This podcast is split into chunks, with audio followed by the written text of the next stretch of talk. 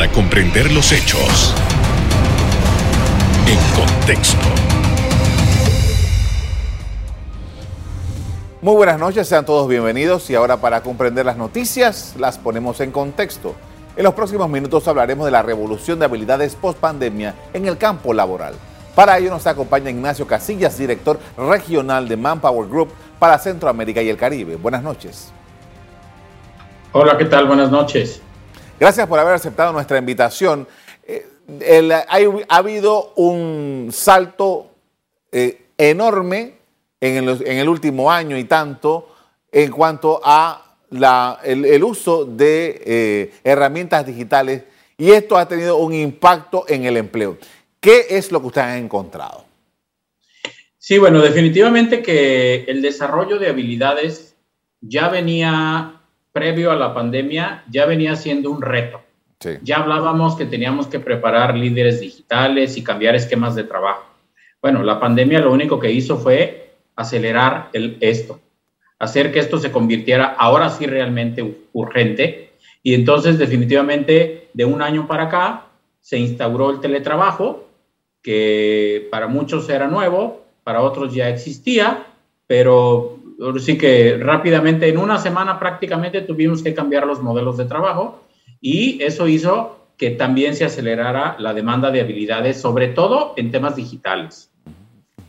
Este, si, yo, si, si viéramos cómo han cambiado las habilidades, hablábamos antes de las habilidades blandas y hoy estas habilidades nuevamente cambiaron. ¿Cuáles son las habilidades que hoy tienen mayor eh, valor en las organizaciones? Comunicación es la número uno, priorización, adaptabilidad, toma de iniciativa, integridad, pensamiento analítico, construir relaciones, empatía, coaching y una nueva que se agregó de un año para acá que es resiliencia. Esas son las nuevas habilidades que hoy las organizaciones están requiriendo en las personas. Pero también cambió el enfoque de las organizaciones hacia las personas. ¿Sí? Hoy las organizaciones se enfocan más en la salud y en el bienestar de los empleados. En ahora sí diseñar e implementar nuevos modelos de trabajo, flexibles, remotos, que tengan eh, diferentes horarios, que tengan diferentes eh, días de trabajo. También hoy las empresas le están apostando más al desarrollo y capacitación de las personas, a ser más analíticos, basados particularmente en datos. Estamos en la era de Big Data, pero solamente hablábamos, pero no teníamos el enfoque. Nuevamente hay una exigencia en las organizaciones y un foco del desarrollo de líderes, ¿sí? Y sobre todo, hoy volvemos a hablar de temas de diversidad, de equidad y de inclusión. Esos son los enfoques que hoy están teniendo las organizaciones. Ahora, parte de lo que usted ha mencionado, que me parece tremendamente interesante, y estas son unas evaluaciones que eh, a nivel latinoamericano, según entiendo. Ahora, la pregunta mía en este momento es, ¿cómo estas, realidades que requieren de una gran capacidad, lo que usted hablaba hace un rato, de la adaptación, se conjugan o se mezclan con las formalidades y las eh, camisas de fuerza en muchos casos que hay en cuanto a las legislaciones eh, laborales por el, tiempo, el modo y las circunstancias. Bueno, eh, por ejemplo, si hablamos del teletrabajo, hoy prácticamente todos los países, también de manera urgente, entraron a legislar de alguna forma el tema del teletrabajo.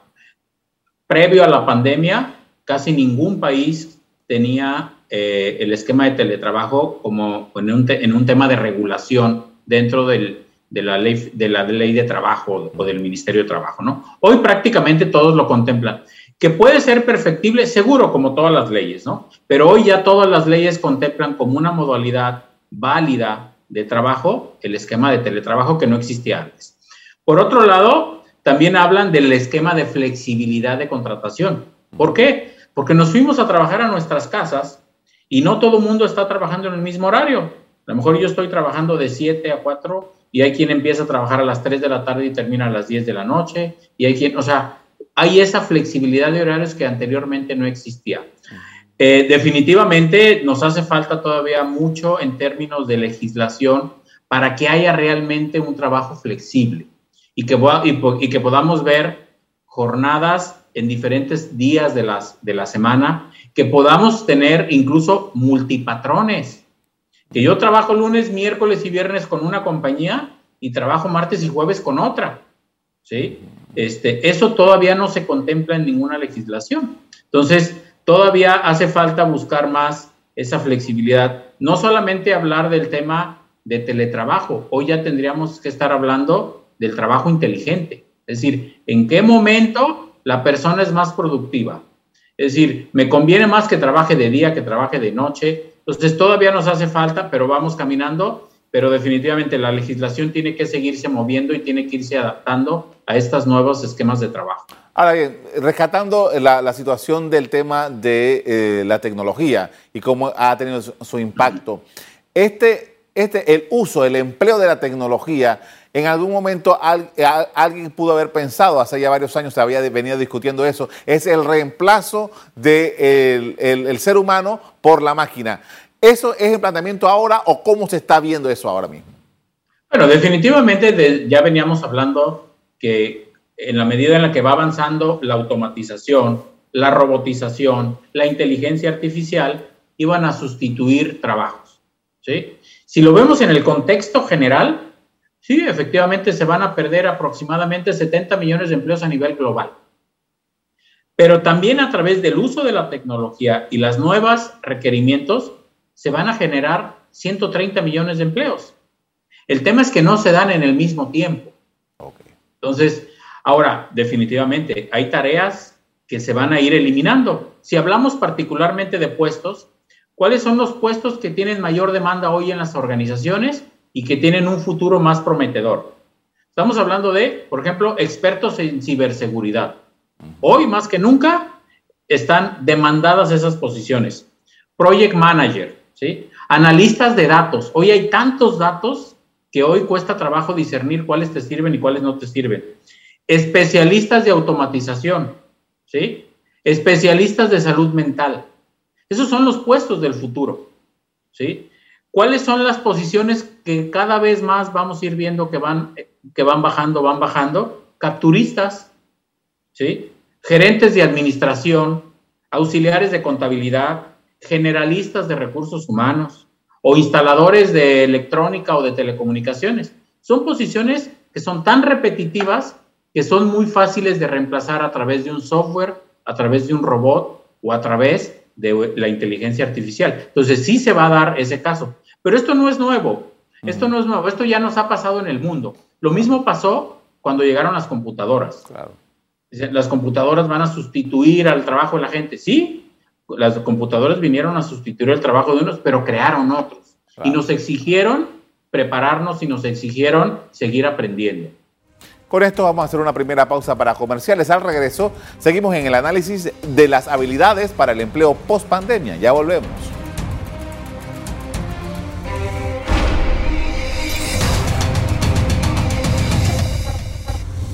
Estamos de regreso con Ignacio Casillas, director regional de Manpower Group, con quien nos, que nos está describiendo perdón, las previsiones sobre generación de empleo post-COVID. Y eh, usted lo acaba de señalar y quiere profundizar un poco sobre eso. Las empresas tienen que adaptarse. Hay una serie de empresas, hay una serie de datos, perdón, que ustedes tienen acerca de cómo algunas empresas fueron acelerando esto y cómo eso ha tenido un impacto también en su, en su desarrollo económico. Sí, definitivamente. Eh, las empresas que más han invertido precisamente en la implementación de la tecnología han ido avanzando más rápido, han ido ganando mercado, han ido ganando talento, ¿sí? Y bueno, en este caso, las empresas que más han, desarrollado son las empresas grandes, son las que más han invertido y contrariamente, las microempresas son las que menos han invertido en, en tecnología. Entonces, definitivamente que si no invertimos en tecnología, independientemente del tamaño de compañía, nos vamos a quedar fuera de la competitividad. ¿sí? Este, si lo vemos por sectores, ¿cuáles son los sectores que más están invirtiendo en tecnología? Lo hemos visto incluso en la pandemia. todo lo que es, son los servicios de retail, ¿sí? todo lo que es venta en línea, todo lo que son, se han ido profesionalizando de manera digital. ¿Cuáles se han quedado un poco rezagados y que vemos donde no hay tanto uso de la tecnología? Pues vemos en áreas de construcción, donde no hay tanta tecnología todavía, en temas de agricultura, eh, vemos en sectores, incluso en sectores de servicios, tanto restauranteros como de hoteles, donde no vemos que todavía se meta tanto el uso de la tecnología, ¿no? Y si lo vemos hacia el interior de las organizaciones, ¿qué, áreas de las organizaciones están invirtiendo más tecnología? Las áreas contables están invirtiendo mucho en tecnología. Las áreas de desarrollo y de IT, que efectivamente están desarrollando aplicaciones, software, y las áreas hoy de recursos humanos, que historia, históricamente no eran áreas que habían invertido mucho en tecnología, pero hoy las áreas de recursos humanos están invirtiendo en tecnología y ahí hay un gran reto. El gran reto que está en las áreas de recursos humanos es cómo utilizar al máximo la tecnología sin deshumanizar el proceso, porque el proceso tiene que seguir centrado en la persona. ¿sí? Entonces, el utilizar estos esquemas de videoentrevista, el utilizar esquemas virtuales de capacitación, tienen ese gran reto de no deshumanizar el proceso. Y sobre todo porque eh, en, esa área específica, eh, generalmente el, entrevistador eh, o la organización tiene unos especialistas en esto, en psicología y tal, para esos propósitos. Y cómo captar esos elementos en una entrevista que sea de manera virtual o, a través de otros mecanismos. Es interesante eso y cómo se está planteando. Bueno, hoy, hoy te diría, todas las personas que nos dedicamos al tema de reclutamiento, efectivamente también nos cambió la vida, porque efectivamente teníamos el mito de que la entrevista presencial no se iba a poder sustituir porque necesitábamos ver al candidato de frente y poder medir esas cosas que, los reclutadores llaman química, ¿sí? Y, y hoy nos dimos cuenta que cuando utilizamos, sí, la videoentrevista, pero además utilizamos las herramientas de evaluación adecuadas, nos da información del candidato. Esas herramientas ya existían, nada más que no las usábamos al máximo. Ahora, el hacer una videoentrevista también te deja información de la persona. Nosotros, una de las cosas que apoyamos a los candidatos es a prepararlos para una videoentrevista. ¿Por qué? Porque cuando una persona va a asistir a una videoentrevista y empieza a tener fallas, una, primero tendría que estar vestido como si fuera una entrevista presencial, porque es increíble que hay gente que se ha presentado, este, y como que si estuviera en su casa de vacaciones dirás, no, estás en una entrevista de trabajo. Tienes que ser previsor con temas de electricidad, que se acabó la, que se acabó la batería en, media entrevista. Esto te habla de que no es una persona previsora, ¿sí? Este, el enfoque, el cuidar, o sea, todo eso te habla, también te da información del candidato. Las videoentrevistas también hemos aprendido que, que sí te dan información, insisto, y ahora utilizando los test alternativos que te ayudan a, tener mayor información. Ahora, usted mencionaba en el segmento anterior los elementos de cómo varía la empresa, el recurso, la, la oficina de recursos humanos de una empresa. Ahora tiene que cambiar el enfoque o es la gerencia general. ¿Cómo se está viendo eso? Definitivamente, las áreas de recursos humanos o de gestión humana, o sea, en el último año han tenido que crecer impresionante. Porque cuando llegó la pandemia eran las encargadas de instaurar el teletrabajo. Y para instaurar el teletrabajo teníamos que estar pendientes de si se contaban con las herramientas necesarias, si la gente estaba capacitada, hay que capacitar a los líderes para supervisar a distancia, hay que restablecer objetivos y ahí es donde tuvo que entrar el rol de recursos humanos.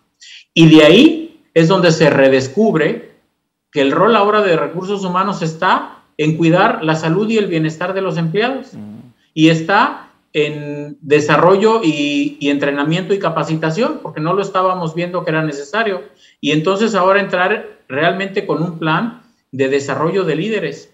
Y como lo comentaba, nuevamente hablamos, se vuelven a escuchar los conceptos de hablar de inclusión, de diversidad, de, equidad de género, que eran temas que ahí estaban, pero que por alguna razón se habían quedado olvidados. Entonces, ahora las áreas de recursos humanos se volvieron protagonistas. Muy bien. Con esto vamos a hacer otra pausa para comerciales. Al regreso, continuamos viendo algunos nuevos elementos para ilustrar la crisis del empleo a causa del coronavirus. Ya volvemos.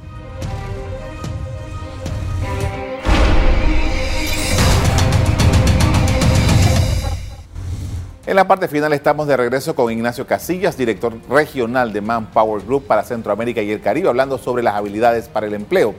Y en esta, eh, en esta sección quería hablar acerca, bueno, eh, ya sabemos que el empleo ha sufrido mucho en el último año y tanto debido a las circunstancias que nos ha planteado COVID. Muchas personas han perdido el empleo, muchas personas todavía están esperando que los llamen para ir a, laborar. Eh, en, en esta circunstancia, y usted lo mencionó, que las empresas y los trabajadores de estas empresas tienen que aprender, tienen que capacitarse, tienen que eh, buscar estos nuevos elementos que le van a permitir crecer dentro de las organizaciones y crecer a las organizaciones. Ahora, ¿cómo lograr esto en un clima de alto desempleo, de, personas que todavía, compañeros que todavía no los vemos porque todavía están en su casa porque no han podido regresar? Ese tipo de fenómenos. Bueno, es un gran reto, pero es un reto que no es tarea ni de gobierno, ni de las empresas, ni de las personas. Es una tarea en conjunto. ¿sí? Sí, definitivamente, si hablamos particularmente de Panamá, todavía tenemos un número importante, por ejemplo, de contratos suspendidos, y eso es algo que tenemos que buscar la forma de reactivar rápidamente. ¿Qué tendrían que estar haciendo los gobiernos? Los gobiernos tendrían que estar incentivando de alguna forma el, la generación de empleo. Y eso se da a través de políticas precisamente que motiven precisamente la contratación y que ayuden precisamente a incentivar a que la gente regrese a trabajar. Segundo, ¿qué tienen que hacer las empresas? Adaptarnos. A mí me llama la atención que después de un año de trabajar en un esquema prácticamente de teletrabajo, muchas empresas, más del 40% de ellas dicen que van a regresar al esquema anterior. Te digo, pero regresar al esquema anterior es no haber aprendido. Entonces creo que hoy también las empresas tenemos que aprovechar estos nuevos esquemas que ya vimos que sí funcionan. Los esquemas de flexibilidad de horario, flexibilidad de días, el teletrabajo. O sea, creo que también las empresas tenemos que estar mucho más abiertas a aprovechar estos nuevos esquemas y modelos de trabajo. También yo metería a las universidades que son formadoras de talento. ¿Qué tendrían que estar haciendo las universidades? Las universidades tendrían que ir de la mano de la iniciativa privada pensando en las habilidades que tenemos que desarrollar, no para hoy, sino para el futuro. Lo mejor sería tener vinculado en los últimos semestres de una carrera con una experiencia laboral. Y ahí estaríamos haciendo clic.